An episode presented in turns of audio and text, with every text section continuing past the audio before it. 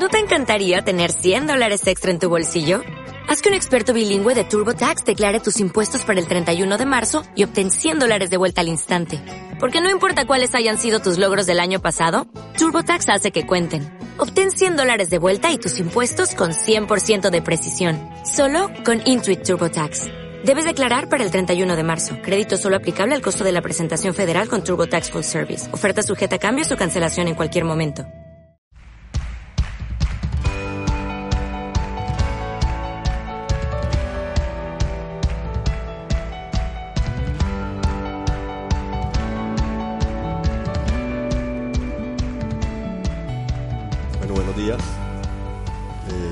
Están, hermanos? Bendecidos, gloria a Dios por eso. Eh, quiero saber si hay niños, creo que si hay niños eh, sería un tiempo especial para que oráramos por ellos. No veo niños hoy, ¿eh? ¿Qué particular? Ah, ya salieron, qué bueno. Gloria a Dios que ya los niños salieron, hombre, todos deseosos por la palabra del Señor. Gracias, pastor, por orar, hermano, por, por este servidor también. Yo quiero invitarles que hoy, como decía el pastor Diego, estamos eh, con una serie de predicaciones, como ustedes observan ahí, verdadera gracia, que se ha dado inicio el, domingo anterior y hoy sería la segunda parte. Así que quiero invitarles a que vayamos a la primera carta de- del apóstol Pedro, capítulo 1, versos 13 en adelante.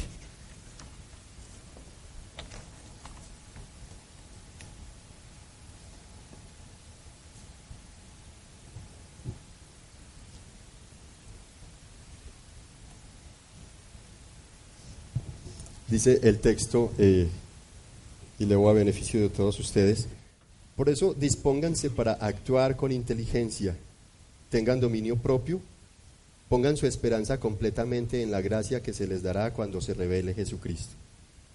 Como hijos obedientes, no se amolden a los malos deseos que tenían antes, cuando vivían en la ignorancia. Más bien, sean ustedes santos en todo lo que hagan, como también es santo quien los llamó. Pues está escrito, sean santos porque yo soy santo. Ya que invocan como Padre al que juzga con imparcialidad las obras de cada uno, vivan con temor reverente mientras sean peregrinos en este mundo. Como bien saben, ustedes fueron rescatados de la vida absurda que heredaron de sus antepasados. El precio de su rescate no se pagó con cosas perecederas, como el oro o la plata, sino con la preciosa sangre de Cristo como de un cordero sin mancha y sin defecto. Cristo, a quien Dios escogió antes de la creación del mundo, se ha manifestado en estos últimos tiempos en beneficio de ustedes. Por medio de él, ustedes creen en Dios que lo resucitó y glorificó, de modo que su fe y su esperanza están puestas en Dios. Ahora que se han purificado, obedeciendo a la verdad, y tienen un amor sincero por sus hermanos, ámense de todo corazón los unos a los otros. Pues ustedes han nacido de nuevo, no de simiente perecedera, sino de simiente imperecedera, mediante la palabra de Dios que vive y permanece. Porque todo mortal es como la hierba y toda su gloria como la flor del campo. La hierba se seca y la flor se cae, pero la palabra del Señor permanece para siempre. Y esta es la palabra del Evangelio que se les ha anunciado a ustedes. Por lo tanto, abandonando toda maldad y todo engaño, hipocresía, envidia y toda calumnia, deseen con ansias la leche pura de la palabra, como niños recién nacidos. Así por medio de ella crecerán en su salvación ahora que han probado lo bueno que es el Señor. Amén. Oramos, hermanos. Me acompañan en oración. Padre, te damos gracias, Señor del cielo, porque nos has dado el privilegio de gustarlo, tu bondad. Nos has dado el privilegio, Señor, de conocerte. Y en esta mañana que por tu gracia estamos reunidos también acá, queremos eh, juntos compartir este mensaje. Te doy gracias porque me, me estás usando. Quiero que por favor eh, me coloques mucho temor y temblor en mi corazón para que mi único propósito en esta mañana al emitir tu palabra, al ser tu portavoz, sea glorificar tu nombre. Que no haya otra intencionalidad diferente a esa, sino exaltarte a ti. te agradezco por mis hermanos y te pido que juntos podamos en esta mañana ser ministrados por el poder de tu palabra y que tu Espíritu Santo, Señor, la aplique en nuestro corazón para gloria de tu nombre y para beneficio nuestro. En el nombre de Jesús. Amén. Bueno, mis hermanos, eh, el apóstol Pedro eh, escribe esta carta a, los hermanos de Roma que estaban pasando por diversas pruebas, por dificultades, y él mismo eh, había pasado y había experimentado algunas pruebas, luchas, sufrimientos en otros tiempos.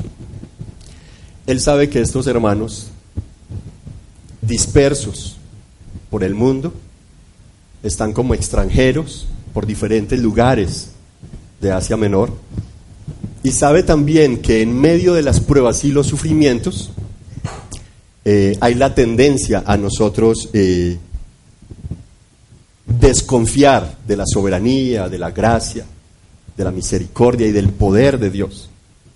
Y tal vez a inclinarnos a no pensar o no desear de la mejor manera. ¿Sí? Eh, tanto es que él mismo, en algún momento estando con Jesús, después de que Jesús les preguntó a todos ellos, ¿quién dice la gente que soy yo? Y habiendo eh, respondido, luego les preguntó, ¿y, quién ¿y qué dicen ustedes? ¿Quién soy yo? Pedro confiesa, tú eres el Hijo de Dios. Más adelantico, que Jesús comienza a decirles sobre todos los sufrimientos, el rechazo, el desprecio que tenía que sufrir en manos de los maestros de la ley, Pedro trató de reconvenirlo, partiendo un deseo desde una muy buena intención de su corazón, sin embargo ese deseo que para, para él podría haber sido bueno, tuvo que ser reprendido a tal punto que fue juzgado y en ese instante Jesús tuvo que decirle, me eres estorbo. En medio de las diferentes eh, circunstancias de la vida, hay la tendencia a que el ser humano eh, lleguemos a desear no de la mejor manera. Así que eh, esta carta entonces, el, el texto nos está hablando de algo muy precioso y hoy tenemos entonces en esta serie de predicaciones de la verdadera gracia. El tema de hoy está titulado La verdadera gracia te da una nueva vida. Te cambia la vida. Y, quiero desarrollar ese tema en tres punticos. Los tres puntos son eh, la verdadera gracia que te cambia la vida, te enseña. La verdadera gracia te enseña a desear perdón. Te rescata de lo absurdo y te transforma la vida. Entonces quiero desarrollar ese, este tema eh, de la gracia, nos cambia la vida, nos da una nueva vida, eh, trabajando sobre el personaje de Pedro en primera instancia. Pedro entonces fue un hombre que fue experimentado en quebranto, quien por mucho tiempo, en diversas circunstancias, como se los dije hace un instante, eh, en su vida le faltó la inteligencia hablaba y tal vez se dirigía a Jesús eh, como una persona a la cual eh, no está sobria y hablaba de manera impulsiva. Y, tal vez él pensando en todos los hermanos a quienes les, escribió esta carta, tiene presente que una vez él en diversas dificultades, como la noche aquella en Getsemaní, donde ya él había dicho a su maestro, que estaría dispuesto a ir con él hasta la muerte. Sin embargo, en medio de las pruebas, en medio de esa lucha, esa aflicción que sintió de verse que a su maestro lo habían cogido, los demás compañeros todos fueron dispersos y ahora lo están relacionando con el maestro y tal vez hay temor por su vida. Está en medio de una prueba. Y su mayor deseo en ese momento era que no lo reconocieran, no lo, no lo relacionaran con Jesús. A tal punto llegó que negó a Jesús tres veces. Entonces, si bien es cierto, el deseo podía partir desde una buena intención, mas el deseo no era el deseo conforme al diseño de Dios o conforme a lo que se veía, debía de haber deseado. Es así que entonces Pablo, Pedro, perdón, dice después de haber disfrutado o haber entendido, haberles dicho el evangelio que les había sido anunciado a través de los profetas era un evangelio al cual a los profetas les fue revelado por el Espíritu de Cristo que no se servían a ellos mismos. Y estos quisieron investigar, indagar sobre qué tiempos y a qué circunstancias se refería el Espíritu de Cristo que les habló. Lo cierto del caso fue que ellos, a ellos se les reveló que no se estaban sirviendo a ellos mismos. Y que era un evangelio maravilloso, el evangelio de la gracia, que les daría, les había dado una nueva vida, donde se les prometía una herencia indestructible, incontaminada e inmarchitable. Es así que entonces el apóstol les exhorta o les anima diciendo, por eso dispónganse para actuar con inteligencia. Yo sé que ustedes pueden estar en diversas dificultades, que pueden estar atravesando diversos sufrimientos. Pero yo mismo estuve allí y por eso les ruego, entendiendo la gracia, esa obra maravillosa en la cruz de Jesús, todo lo que se les ha venido a dar a beneficio de ustedes, dispónganse a actuar inteligentemente, poniendo toda su esperanza, deseando con todo su corazón la gracia que se les dará el día que Jesucristo se revele. ¿Qué está haciendo acá Pedro? Direccionándolos, enseñándolos a desear de una mejor manera. Es interesante que él tuvo muchos deseos y sus deseos no siempre fueron buenos. Es interesante que él, aunque sus, deseos partían de una buena intencionalidad, sus deseos no eran acordes a la voluntad de Dios y él experimentó quebrantos. Esa fortaleza o ese temperamento fuerte que él tuvo luego se ve completamente transformado por el poder y la obra redentora de Cristo Jesús que hizo en su corazón también. Y entonces este hombre ahora habla de una manera distinta, completamente diferente, a tal punto que lo confundían con él eh, lo, relacionaban como quien había estado con Jesús, hablaba parecido a él, se parecía a él, que son algunas de estas cosas marcas de las cuales como cristianos deberíamos llevar, parecernos a él, ¿verdad? Que nos relacionen con Jesús sería maravilloso para los cristianos en este tiempo. Así que entonces el apóstol Pedro, en, todos esos momentos de prueba y de miedo, eh, habló como hablaría cualquier persona sin dominio propio. Habló como una persona que por sus impulsos dijera cualquier disparate. No, no lo conozco, les aseguro, a tal punto que llegó a maldecir. Cosas que no haría una persona sobria. Así que él les está eh, direccionando no por lo que él quisiera ver solamente en ellos, sino por lo que él ya también había vivido, él lo había experimentado en carne propia. Así que, así como Cristo, que mandó bautizarnos, por ejemplo, pero primero Él se bautizó, mandó ser santos, pero Él fue santo, mandó servir, pero Él sirvió. Así Pedro está mandando, está alentando a su audiencia a que nos dispongamos para actuar con inteligencia, para que deseemos de la mejor manera, para que deseemos mejor de lo que se está deseando, para que deseemos más y no menos. Tal vez para Pedro, en el momento en que se da cuenta que Jesús tiene que atravesar por sufrimiento, ser rechazado, su deseo bueno era que a su líder, a su maestro, a su Mesías, no le fuera a pasar nada malo. El deseo partía desde una buena intención. Mas no era acorde al diseño de Dios era un diseño que aunque partía de una buena intención, se oponía a la obra redentora, al diseño de Dios a favor de toda la humanidad, a favor de Él mismo. Así que, siendo un deseo que partía de una buena intencionalidad, era un deseo malo y perverso, que iba en contra del diseño divino. Asimismo, nosotros podemos estar deseando frecuentemente, pero no estamos deseando ni actuando con inteligencia. Era lo que parecía le estaba pasando a los hermanos a los que Pablo les está escribiendo. Y por tal motivo, Él los exhorta, los alienta, dispónganse. Miren, los profetas mismos no se estaban sirviendo a ellos mismos, sino para ustedes, estaban profetizando, predicando este evangelio que ahora les ha sido predicado.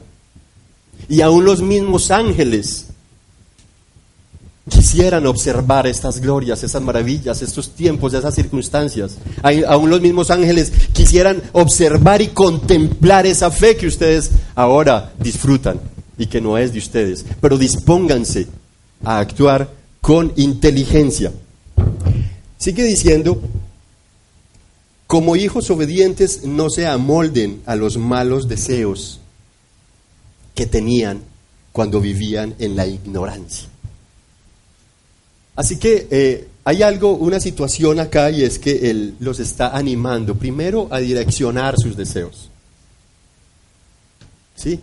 Los está direccionando a que si bien sus deseos no parten desde malas intenciones, Tal vez están eh, deseando progresar en medio eh, de, estar como extranjeros en diferentes tierras, están queriendo obtener, eh, como les nos decía el pastor hace ocho días, el pastor Diego, querer obtener un título del hijo, querer obtener aquella compañía que quiero alcanzar, querer cerrar aquel negocio, querer hacer la maestría, etcétera, etcétera. Son buenos deseos, pero van a ser mucho mejores cuando cada uno de nuestros deseos se ajustan a los deseos de Dios, se ajustan al diseño divino. Es así que si de alguna manera el apóstol Pedro está enseñando a su audiencia, direccionando hacia, audiencia, a su audiencia a, a desear de una mejor manera, a no desear tampoco como el niño aquel que el papá le promete una moto y se lo lleva, mi hijo, vamos que te voy a comprar una moto. El niño tiene seis años y entran a un almacén donde venden motos, tiene primero, segundo piso, y cuando entran el niño apenas entra, después de, entrar el portón del almacén, ve una moto preciosa, preciosa, y el niño es cautivado por esa moto. Papá, yo quiero esta, yo quiero esta, pero resulta que en el segundo piso hay una que supera seis veces esa que está abajo. Pero el niño la primera que vio fue esta y deseó esa, no sabiendo que había algo mejor que papá quería dar. Entonces el apóstol Pedro lo que está haciendo es enseñándoles a desear de una mejor manera, a desear cosas más grandes y maravillosas. Por eso les dice, centren todo su deseo, toda su esperanza completamente en la gracia que se les dará aquel día cuando se revele Jesucristo. Qué rico que nosotros pudiéramos desear diariamente la venida de nuestro Señor. Que nosotros por donde andáramos estuviéramos glorificando al Señor, agradecidos por lo que ha hecho y esperando, Señor, tu venida, esperando, Señor, tu venida. Eso nos haría ser grandes misioneros, evangelistas y andar con temor reverente y en santidad por, por cada calle, por cada andén, por donde vamos vamos a contar de las maravillas y las virtudes de aquel que nos rescató de nuestras tinieblas y nos trajo a su luz admirable. Amén. Eso es lo que el apóstol Pedro está haciendo entonces acá en, primera instancia, direccionándolos, animándolos a desear de una mejor manera, de una manera inteligente, porque entendió que su deseo, por más bueno, bonito y bien intencionado que fuera, no era más que una perversidad que iba en contra de la voluntad de Dios. Eso mismo nos puede pasar a nosotros muchas veces. Estamos deseando cosas buenas, sí,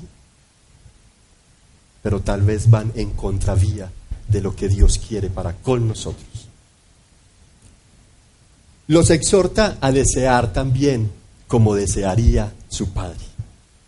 Por eso es que Pedro allí, a través de su discípulo Marcos, Marcos lo narra, lo narra de esta manera. Yo quiero invitarles a que vayamos por un momentico a Marcos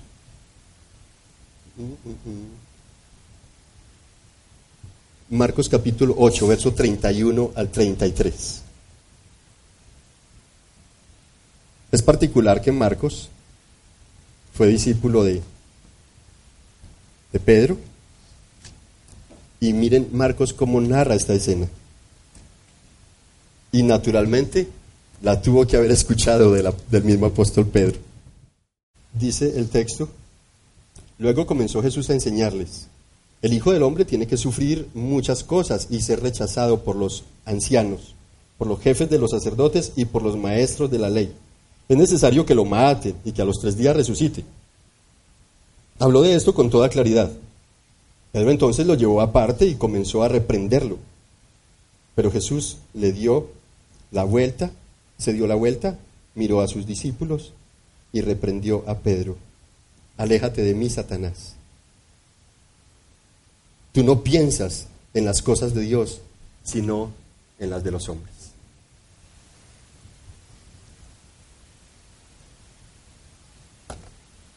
Pedro está animando a su audiencia a desear no solamente mejores deseos, sino a desear como Dios. Y es por eso que en el versículo 14 les dice, como hijos obedientes, no como cualquier hijo, no como aquellos cristianitos que tal vez no alcanzaron a ser sino cristinos y no les alcanzó para ser cristianos. Que muchos en la calle andan como cretinos y no como cristianos. Que entran a muchas iglesias, adoran, alaban, eh, emocionalmente se quebrantan y levantan manos y de todo, pero luego salen a denigrar del Evangelio, a dar mal testimonio.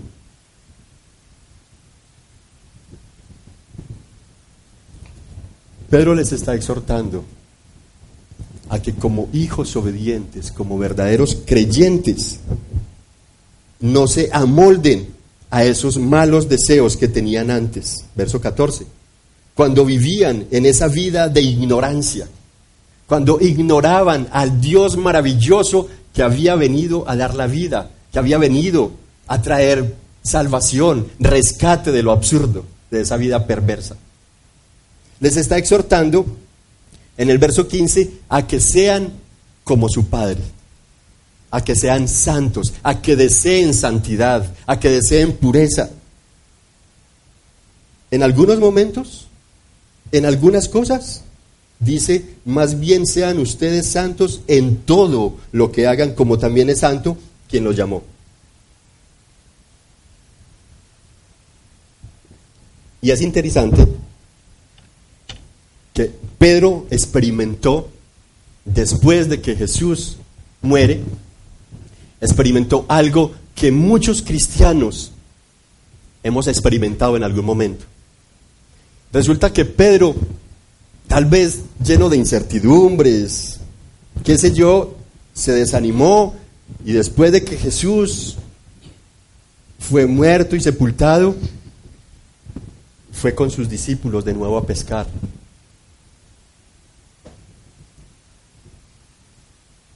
Y pareciera ser, el hombre estaba trivializando a Dios. Y el concepto que estaba en su cosmovisión de Dios pareciera ser, era de restarle poderío, de restarle importancia, eh, tal vez basado en las dificultades y las pruebas por las cuales estaba, había pasado también. Así que los exhorta de, en esa manera, verso 15, a pensar en que el que los llamó no es cualquier cosa, es santo, santo, santo, y por eso los deseos de nosotros deberían de ser deseos que apunten a la santidad.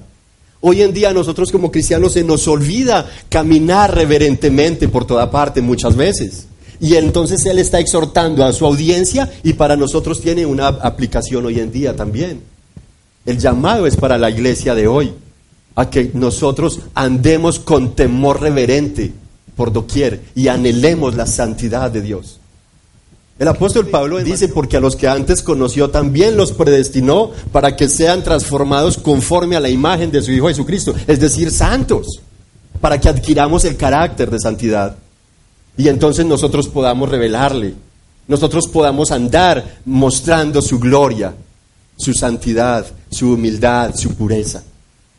Nos está enseñando a desear como su Padre es santo.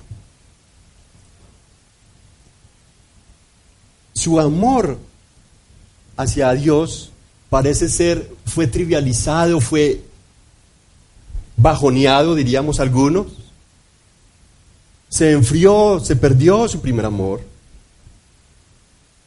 Cuando prometió allí que iría con él hasta la muerte, de ser preciso, luego le niega tres veces y es allí donde cuando en, en Juan capítulo 21, verso 16, están allí pescando.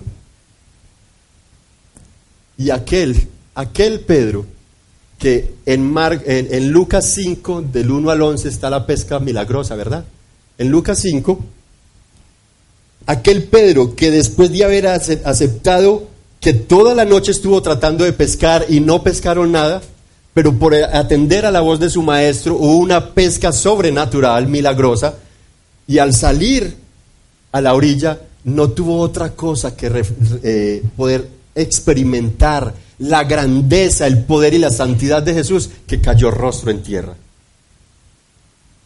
Pero luego, en Juan capítulo 16, perdón, Juan capítulo 21, verso 16, nos dice que toda la noche pasaron pescando y luego se les aparece Jesús allí y apenas él se da cuenta que es el maestro. Simón, Simón, es el maestro. Y salen allí a la orilla. Y Jesús comienza a preguntarle, Simón Pedro, ¿me amas?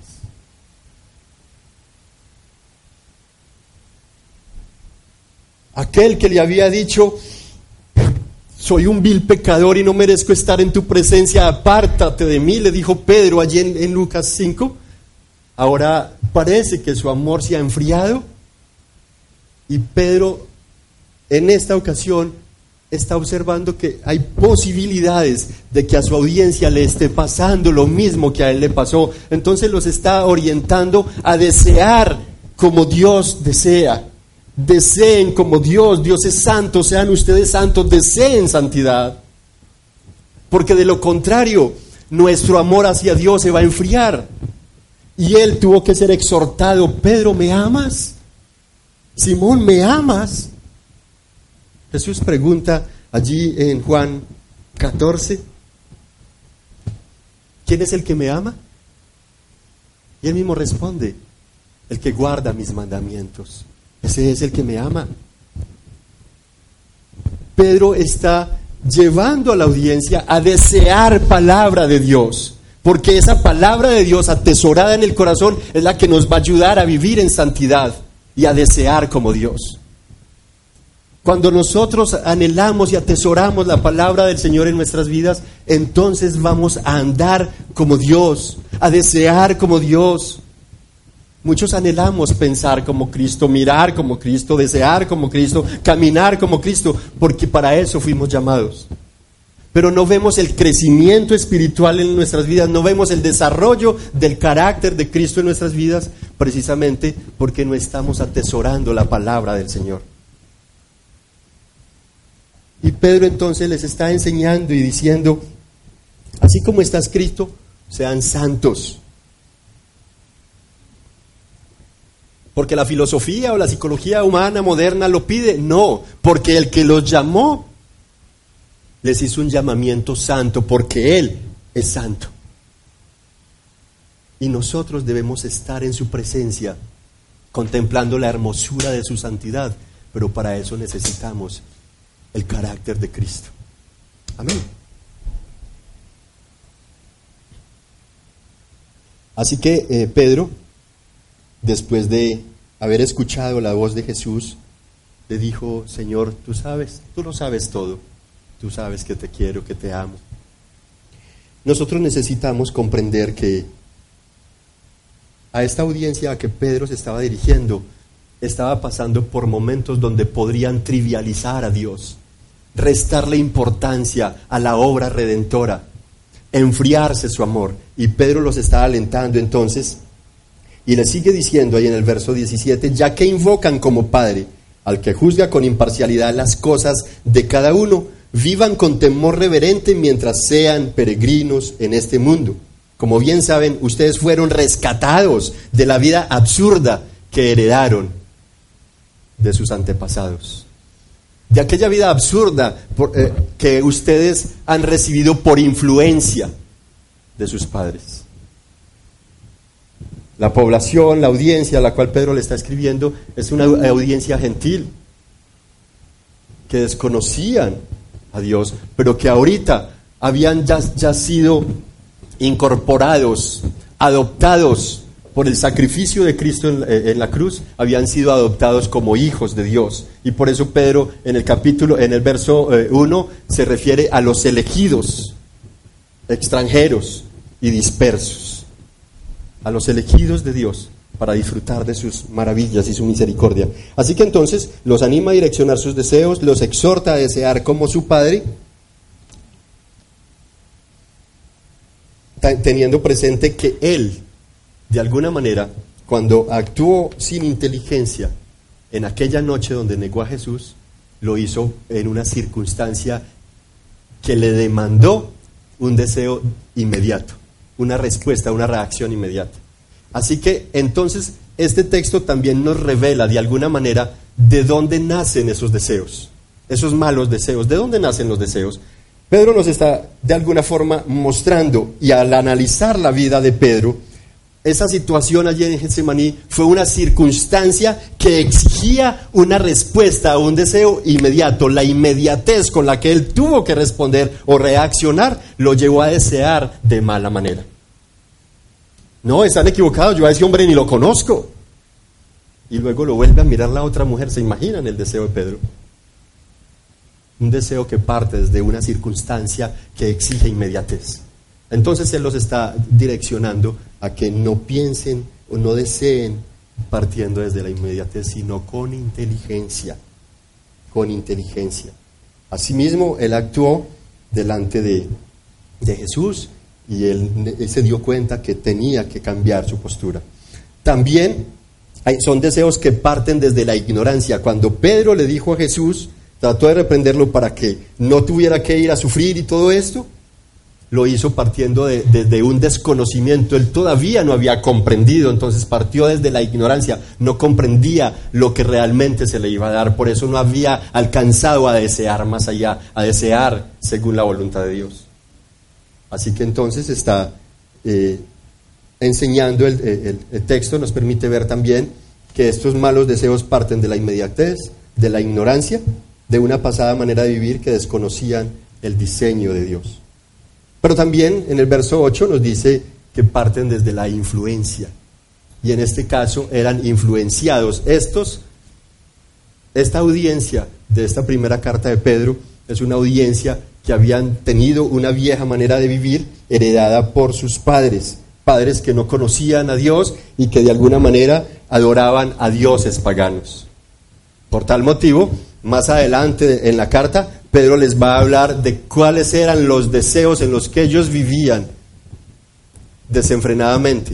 Más adelante les habla de ello.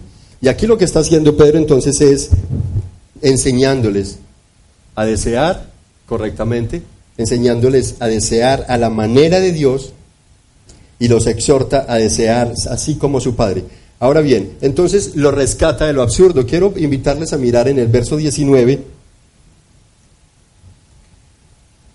En adelante dice, ya que han sido rescatados de esa vieja manera de vivir, el precio de su rescate no se pagó con cosas perecederas como el oro, la plata, sino con la preciosa sangre de Cristo como de un cordero sin mancha y sin defecto.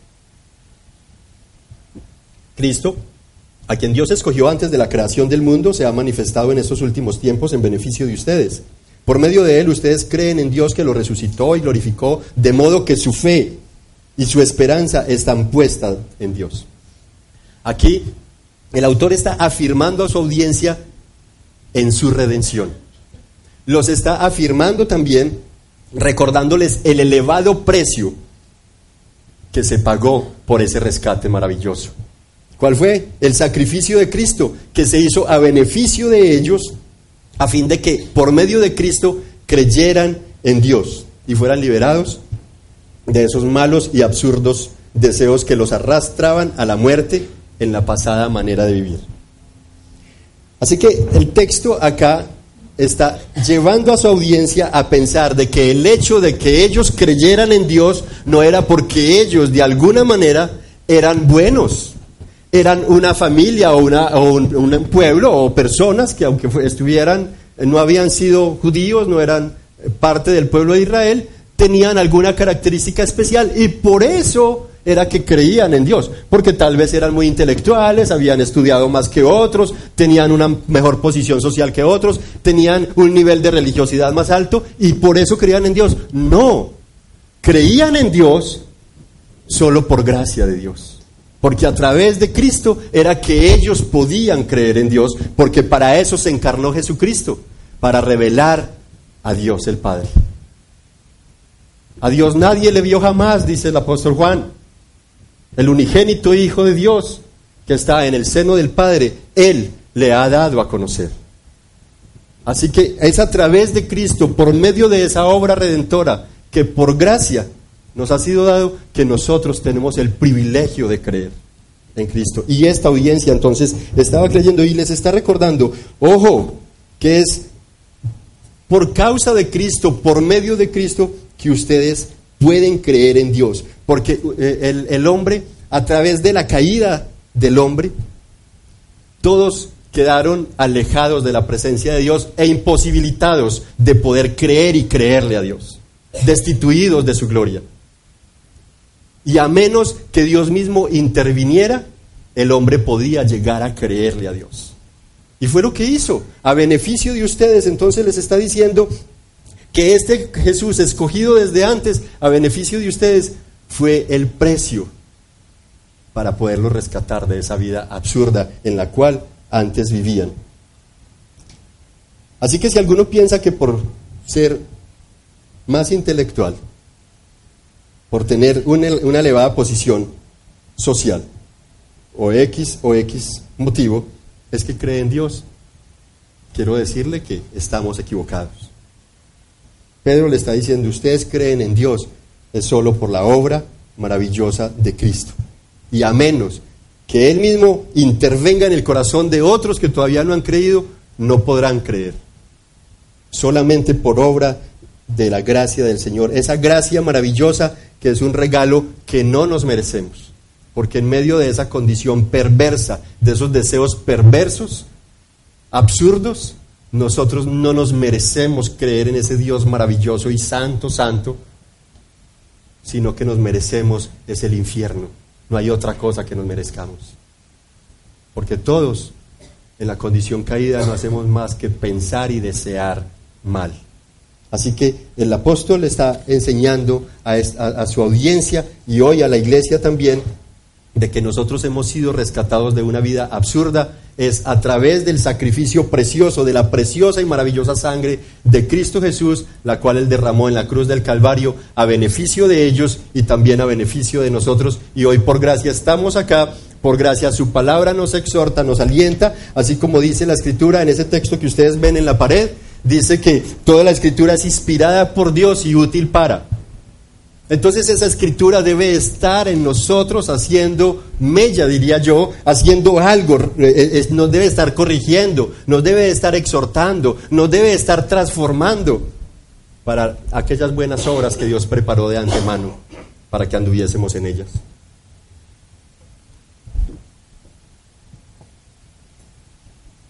Tercer punto, la verdadera gracia transforma tu vida te da una nueva vida.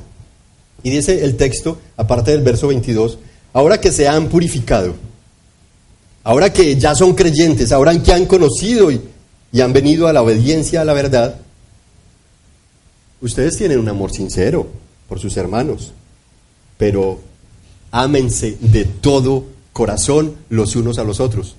Pues ustedes han nacido de nuevo, los aterriza. Ese nuevo nacimiento les tiene que llevar no a amarse sinceramente y ya, sino amarse de una mejor manera. Y es amarse de todo corazón. Ese amor del cual el apóstol apunta acá, o se refiere acá, es un amor que apunta a una vida cristiana que se vive desde la iglesia. Es un amor que apunta a una vida en comunidad. Es un amor que apunta a una vida de cristiano no solitario, sino a un cristiano que necesita de su iglesia, que vive en la iglesia, que comparte en la iglesia y que juntos como hermanos ponen al servicio de la, de, la comunidad para gloria de Dios Padre sus dones y sus talentos. Es una vida, es un amor que está apuntando a que eh, esa fe se practica, es en medio de la iglesia. Es un amor que yo no voy a poder sentir por el hermano a menos que no le conozca, a menos que yo no, conozca cuáles son sus necesidades y sus, debilidades para aprenderlo a amar. Es un amor donde se va a vivir en la medida que yo interactúo y me relaciono con él. Pero alejados de la iglesia, difícilmente vamos a poder amar de corazón a nuestros hermanos. Entonces es un amor que está apuntando a una vida de comunidad. Así que es ese amor que invita o direcciona a que deseemos crecer y conocer, entender mejor el Evangelio desde la iglesia para que juntos hagamos la obra misionera, para que juntos avancemos en la, en la parte del, del evangelismo y juntos llevemos aquellas virtudes, anunciemos las virtudes de aquel que nos llamó. Que juntos como iglesia avancemos. Es un amor que no es un amor que yo de, llanero solitario, no es un amor de aquel que eh, va a la iglesia y simplemente entró, saludó, escuchó, se despidió y salió. Es un amor que está invitando a que seamos cuerpo de Cristo, a que nos conozcamos unos a otros. Es un amor que nos invita a amarnos de todo corazón, no un amor trivial. ¿Me amas, Pedro? ¿Me amas, Simón? Yo podría preguntarle a algún hermano, hermano, ¿me amas? ¿Tú amas al hermanito? No, ni siquiera lo conozco. Por ahí lo he visto. Pero no, ¿cómo voy a amarlo? Eh, nos invita a amarnos de todo corazón, a vivir una fe práctica, una fe de iglesia, una fe de comunidad, una fe donde juntos avancemos en el conocimiento de la gracia, una fe donde que nos aterriza de que realmente hemos nacido de nuevo, una fe un llamado a amarnos donde yo veo las debilidades de mi hermano y puedo a través del Espíritu Santo y de la palabra del Señor alentarle, animarle, a recordarle que es que tú has nacido de nuevo, tú no, te, no le perteneces al mundo, tú no te perteneces a esos malos deseos, tú te perteneces a unos deseos mejores, porque para andar en buenas obras has sido creado, para andar en mejores deseos has sido llamado para andar en santidad como el que te llamó es santo, has sido rescatado de la vida absurda. Para que tu vida sea una vida nueva, porque has nacido de nuevo, no por medio de algo imperecedero, de una simiente imperecedera y, y contaminada, no, sino de una simiente imperecedera, que es la palabra del Señor que permanece para siempre. El nuevo nacimiento, esa vida transformada, esa vida nueva, nos la da es la palabra. Por eso, nosotros, ¿dónde más podemos crecer a través de la palabra si no es a través de la iglesia como el foco, el centro que el Señor, el diseño que Dios creó para que la iglesia, los hermanos, juntos, desarrollemos ese amor de corazón, desarrollemos esa fe, desarrollemos las características de Cristo en nuestras vidas donde juntos podamos exhortarnos, corregirnos y ver que la palabra del Señor está formando a los siervos, a los jóvenes, a los hombres, mujeres, matrimonios y familias de Dios para toda buena obra, desde el diseño que Dios creó que es la iglesia. Por eso la invitación que, hacía el pastor ahorita para el 30 es una invitación a un desayuno a los nuevos. Queremos cada día, mis, mis amados hermanos, compartir unos con otros. Sé que en la medida que vamos creciendo numéricamente, la tarea no se hace fácil, pero la idea es que interactuemos. Por eso el deseo de que a la salida eh, nos demos un abracito, compartamos, nos tomamos un tintico, no se vaya a la ligera, sino aprovechemos estos espacios para que podamos socializar, conocernos, que yo sepa de ti, en qué puedo serte útil. El apóstol Pablo en Filipenses dice, haya pues en ustedes aquella misma actitud, la que hubo en Cristo, que siendo por naturaleza Dios, no estimó el ser igual a Dios como cosa que aferrarse.